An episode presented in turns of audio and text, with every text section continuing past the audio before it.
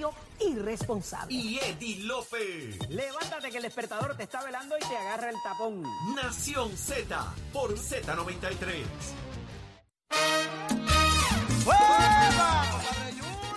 Y ya estamos, señores, de regreso en Nación Z. Son las 6 y 32 de la mañana. Nos encontramos en vivo, señores, por emisora nacional de la salsa Z93 en el Popular Auto Charity Golf Classic. Este, eh, este evento de Popular Auto Charity Golf Classic desde el Windham Río Mar y el Hyatt Grand Reserve Coco Beach en Río Grande, señores un evento de golf que se está efectuando donde hay grandes premios, muchos participantes, señores, aquí más de 400 jugadores, entre ellos Eddie López y yo Colau. Eh, así que vamos a estar por acá disfrutando un rato eh, de todos los eventos que se están dando acá. Así que, señores, muévete, muévete con Popular Auto. Eddie López, Auto. Eddie López. El- y esto para invitar a nuestros amigos en el 6220937 a que conecten con nosotros en este momento. Y es que Luis Pérez eh, Vargas, el director de ética gubernamental, establece en unos estudios que están haciendo, según un informe de la oficina, que la mayoría de los funcionarios que eran supervisores, alcaldes y jefes de agencia han tenido alguna situación o señalamiento sobre temas de corrupción.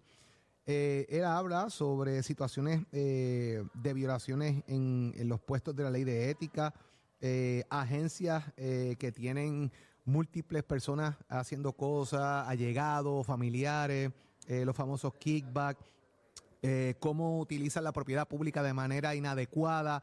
Y la pregunta que yo hago, Eddie, un poco para abundar y la gente nos llame, es, ¿usted piensa que esto sea normalizado en el país de alguna manera? O sea, ya la gente tiene una predisposición a que todo el mundo es igual, cosa que está mal, by the way, pensarlo, pero ¿cómo piensa el país sobre el tema de la corrupción?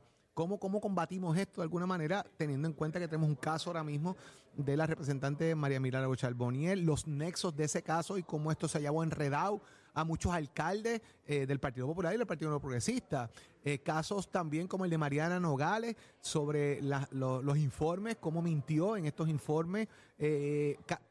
¿Esto se ha convertido en algo normal políticamente hablando? Los escucho en el 622-937. Eddie, ¿cómo tú ves esto? Mira, Jorge, te decía ahorita, y, se detalla de la, de la nota periodística, que el, el 41%, me parece, eh, que es la cifra que da, se establece que es por razón de que un pariente del funcionario electo recibe algún tipo de beneficio o lo que se percibe como un beneficio. Hay muchos parientes de los funcionarios electos que ya trabajan para el gobierno antes de que esa persona haya aspirado a la política y lamentablemente se van enredados en esa percepción y en ese recogido de data. Ah, ha habido abusos en cuanto a eso dentro del mismo eh, renglón o dentro de la misma espectro donde el funcionario político tiene eh, responsabilidad de supervisión. Eh, y el caso más clásico y que se ha hablado es, eh, me parece que es Maricahue, eh, Gilberto Mieles, Sí. donde pues sostenidamente había habido una contratación de, me parece que su hermano, si, si mi memoria no me falla, y la oficina de ética en varias ocasiones lo multó por una conducta reiterada. Hay unos permisos que se pueden pedir porque también está el otro, eh, ya no se llama dispensa, ahora se tiene otro nombre. Pero Eso por eso que siempre Zulma. Rosario me, me corregía a esos efectos, la ex, la ex directora de ética. Pero eh, fíjate, Jorge, que también se lleva al extremo, y lo que te decía antes de irnos a la pausa en el segmento anterior, de que mucha gente critica esto y al final son los primeros que llaman a, es- a la oficina de ese político a buscar lo de ellos, porque pues ganó mi pana, eh, ¿qué me va a dar?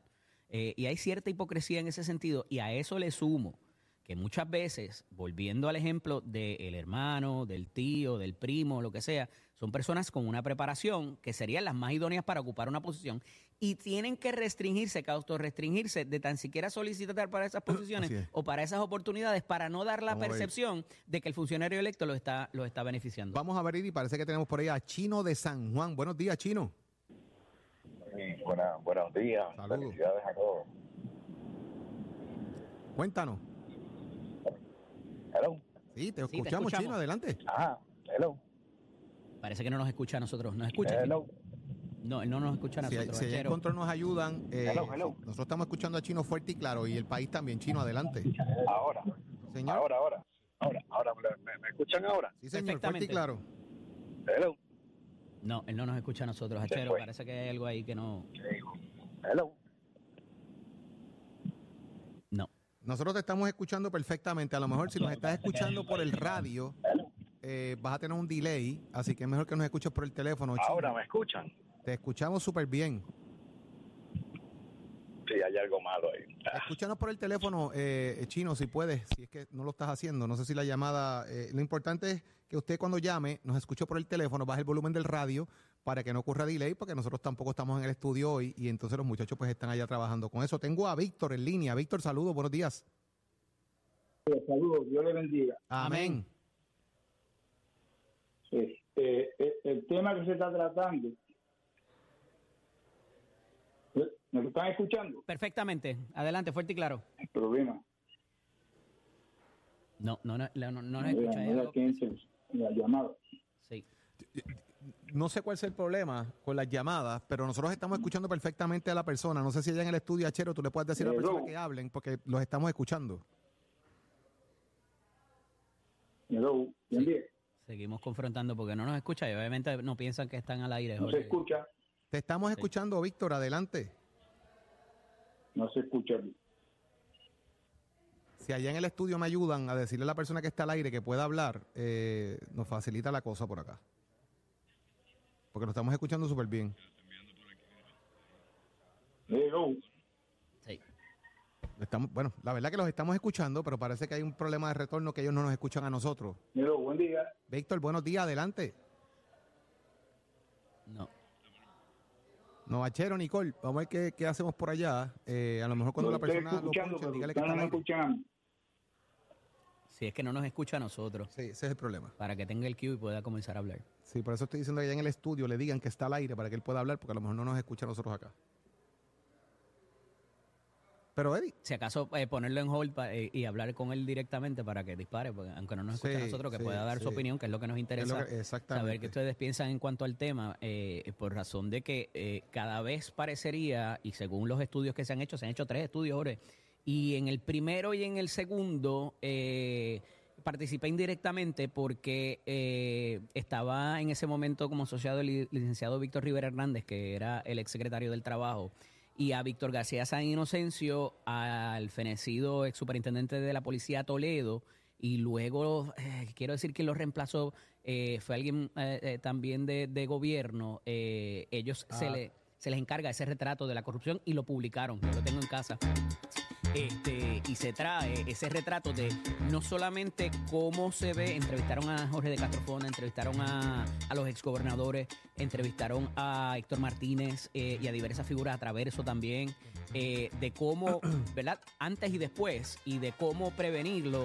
eh, y es bien interesante, pero de nuevo, hay estas figuras que no necesariamente es lo que ocurre, sino lo que se percibe por parte de la ciudadanía, que es importante, porque al final del día mina la confianza en las autoridades gubernamentales, Ole. tenemos a nada más y nada menos Eddie López directamente desde el área norte del país, desde el municipio de Manatí. El hombre que más sabe, el que siempre está pendiente, que tiene la mejor introducción cuando llama a Nación Z, nada más y nada menos que a Millán. No, Millán, buenos hombre, días. Allá mi gente. Se quedó en el- ¡Dos días, Puerto Rico!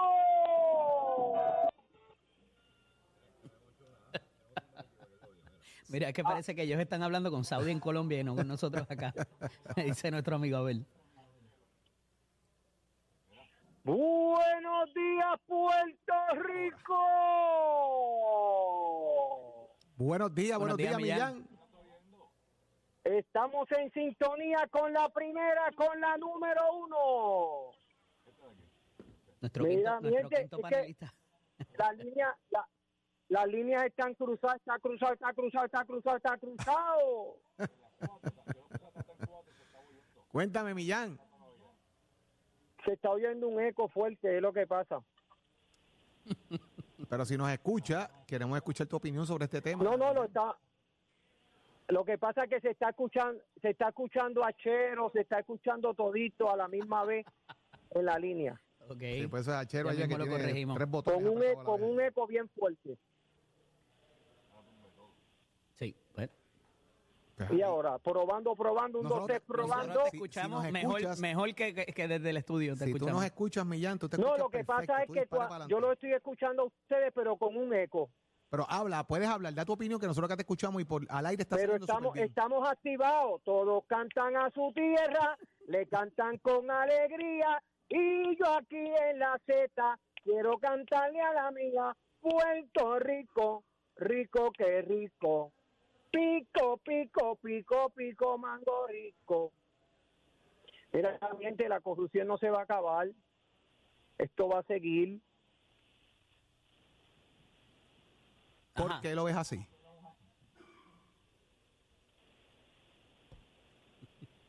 One, two, three, one, two, three. Sí, ¿por, qué, ¿Por qué piensas que eso es así? Este, no, no, ¿No crees que.? Ahí yo creo que se cayó la llamada, pero eh, es interesante, Jorge, porque eh, fíjate que, irrespectivo de que cambien las figuras de gobierno, que cambien el partido de gobierno de una a otra, la gente espera, la expectativa es de que eso se dé no matter what. Es como si fuera, eh, eh, ¿verdad? Eh, eh, un germen que eh, una vez llegas a la posición, automáticamente ya la gente te percibe como un pillo y como, y como un, una persona que entra en este tipo de esquemas, ¿verdad? Eh, y ciertamente se han procesado algunos, hay otros que están en camino de procesarse, pero eh, no toda la gente que trabaja en el gobierno que llega a los puestos eh, llega con esa, ¿verdad? Con, eh, con ese germen de la corrupción. Eh, pues la gente obviamente se- siempre se propaga lo malo primero, ¿no? Eh, pero hay gente en el servicio público que son muy dedicados, que tienen las mejores intenciones y que no tienen este tipo eh, de, de casos, ni de esquemas, ni de nada de eso, pero obviamente como eso es lo que debiera ser, pues eso no se, no se resalta o es difícil traerlo dentro de las noticias cuando tenemos noticias negativas eh, como estos casos que hemos visto en los tribunales y particularmente cuando la percepción, Jorge, y esto es bien importante, de que quien está pendiente a esto son las instituciones federales y que los estatales les de- los dejan pasar y que no van contra ellos. Ahí están los casos del FEI, que, que se han procesado también a diferentes figuras. este Y pues puede hacer la, de alguna manera la argumentación de que eh, han sido más de un partido que de otro o que se presta para ir contra el contrario a quien esté en la gobernación. Todo eso se puede hacer, pero la realidad es que no porque mano. sea el, el gobierno federal, claro, tienen mejores recursos y pueden invertir eh, mayores recursos y herramientas para perseguir la corrupción.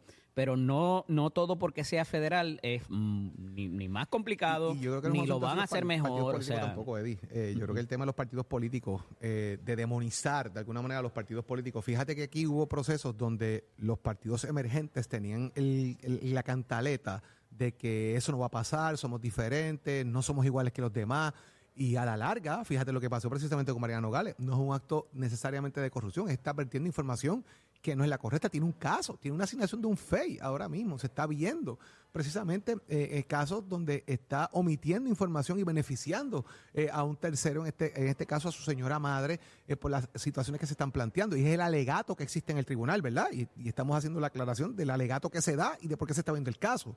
Pero ahí es donde vamos, de que esto no es un asunto necesariamente de un partido político, es un asunto personal de cómo se maneja. Y creo que ahí es donde está el gran problema de- del, constante señalamiento, del, del pointing, ¿verdad? Porque fíjate que este caso específicamente, para hacer hincapié en el caso de la representante Tata Charbonnier, cómo ha, ha sido una bola de nieve creciendo y ha seguido llevándose alcaldes y otras figuras y mencionan legisladores y cómo hubo un sacude de alguna manera una, una institución política, en estos casos como es el, el- Capitolio de, de Puerto Rico y otros elementos adicionales, ¿verdad? Que, que es difícil de manejarlo. Y de igual forma, como vemos casos de José Guillermo Rodríguez en Mayagüez, que está ahora mismo bajo litigio el tema de utilizar adecuada o inadecuadamente, que es el planteamiento que se está haciendo, una facilidad eh, municipal para, para eh, eh, fines de adquirir dinero, eh, financiando, garantizando el financiamiento de un préstamo en otros elementos. La situación del alcalde de Ponce, que también está en el vilo ahora mismo de, de trabajos en los tribunales con respecto a si utilizó o no de manera correcta el dinero de su campaña y la manera en que estaban pagando el dinero de su campaña con empleados del municipio. O sea, hay una serie de señalamientos que se están haciendo y unos alegatos que se hacen que están bajo investigación en temas de corrupción más allá de un partido político, vuelvo, son situaciones individuales, personales, que dan carácter eh, a la figura, Eddie. Y, y me dice allá eh, Nicole que las líneas están explotadas, señores, pero lamentablemente tenemos algún tipo de problema con el tema de la comunicación, pero prometo que vamos a tocar el tema nuevamente. Me parece que es importante escucharlos a ustedes. Te tengo que decir, son antes, de que, este antes de que nos vayamos, de que la expectativa razonable es que cuando estos casos han tomado la notoriedad y el seguimiento que se le da en los medios, sirva como un disuasivo para que esta conducta no se vuelva a repetir. Eh, y es una expectativa muy razonable y ojalá eso pudiera eh, eh, representar el disuasivo necesario para que Claro. ah, mira cómo han pelado a la, a la gente en el medio, no, no lo voy a hacer por eso, ¿verdad? Este, así que eh, eh, esa parte me parece que es importante porque como dice nuestro gran amigo expresidente del Senado, Tomás Rivera Chats, no hay mejor, lim- eh, mejor limpiador o mejor de pulcritud que, que la luz del sol, ¿verdad? Que sea la cosa transparente y que se sepa y se conozca cómo esto funciona para que no solamente los medios y los periodistas estén pendientes, sino la ciudadanía, cuando pueda detectar este tipo de, de situación también en sus entornos, o coopere o denuncie o sepa que por esas personas no se debe votar. Eddie, vamos a pasar ya en, uno- en un segundo donde Tato Hernández, pero antes de eso quiero invitarlos a una actividad que es precisamente para ayudar a nuestro amigo Tato Hernández a recaudar algunos fondos también para la batalla que lleva contra su enfermedad eh, del cáncer, que está ahí dando una pelea intensa y venciéndola, así que va a haber una, una chicharronada navideña, eh, un chinchorreo, una parranda, este próximo, en su edición número 12, el sábado 16 de diciembre, desde las 11 y 30 de la mañana, en el Coco Embalsamado, en la carretera número 2 en Vega Baja. Van a recorrer algunos chinchorros muy pintorescos en el área. Así que allí le pedimos que usted lleve su aportación en esta edición, que sea dedicada al amigo Tato Hernández, para ayudarlo a vencer esa batalla que lleva contra el cáncer. Di el Así nombre que de la actividad de el- nuevo, por favor, El que- nombre de la- bueno, es una chicharronada navideña con un chinchorreo. Eh, lo que va a ocurrir allá, eh, auspician pequeños comerciantes, su aportación siempre eh, va a ser buena. Puede comunicarse con Rafi Sánchez al 787-403-8550, 787-403-8550 para más información y así ayudemos a nuestro amigo y hermano Tato Hernández, que ya está en línea telefónica en Somos Deportes. Tato, Vamos arriba, vamos arriba, vamos arriba, señores. Muchas gracias, muy buenos días para todos. Jorge Suárez es Chincho Randa, Chincho Randa, en su, buen en su que décima edición. en su duodécima edición es Chincho Randa, señoras y señores. Pero nada, Jorge, muchas gracias y gracias a Rafi Sánchez, mi gran amigo, y he sido uno de los que he cooperado siempre con esta actividad y para sorpresa mía, para la actividad benéfica para mí, que usted sabe que esta batalla contra el cáncer no es nada fácil y ahora mismo pues estoy teniendo unos problemitas bastante serios con lo que es la vejiga y todas esas cositas, pero estamos bregando con eso. Estuve hospitalizado ayer de emergencia, por eso no pude ir al aire. Muchas gracias a mi pana Pacheco, porque estuve dando los deportes por mí, pero nada, seguimos continuando y más información de todo esto está en mi página de Somos Deportes y. Muchas gracias a Carlos Delgado, que dijo presente y va a estar allí, al igual que Jaime Mayor y un sinnúmero de grandes artistas, la Super Yadir, así que va a ser un gran compartir. Pero bueno, nos vamos rápidamente. Los changos se colocan a las puertas del campeonato número 25. Se apuntaron un triunfo en tres parciales ante los Caribes de San Sebastián para tomar ventaja 3 a 2 en la serie final del voleibol superior de superior de Puerto Rico. Naranjito toma la ventaja y pica al frente. Está 3 a 2. Si ahora los Caribes no empatan en su casa, mm, la cosa se pone difícil y son campeones, pero si empatan, van a un juego decisivo, entonces ese juego, si allá en la cancha de ellos, en la Coliseo Caribe Luis Aymar, los Caribes ganan, entonces el séptimo juego se jugará el domingo en el Coliseo Juan Aubín Cruz Manzano de Manatí. Así que ya lo saben todos los amantes del voleibol, los changos están a ley de uno, vamos a ver si los Caribes lo empatan y se van al decisivo y usted se entera aquí en Nación Z con Deporte con el auspicio de Mestre Escuela que te informa. Ya estamos en el proceso de matrícula para febrero 2024. Puede pasar por cualquier de nuestros recintos, 787-238-9494, ese numerito a llamar, recordándole que lo más importante es que tú compares facilidades, equipos y tomes la decisión de estudiar en Mestre Escuela porque Mestre Escuela construye tu futuro. A Shadow, give it up, my friend. Escoge ASC, los expertos en... Próximo. En Nación Z. Próximo.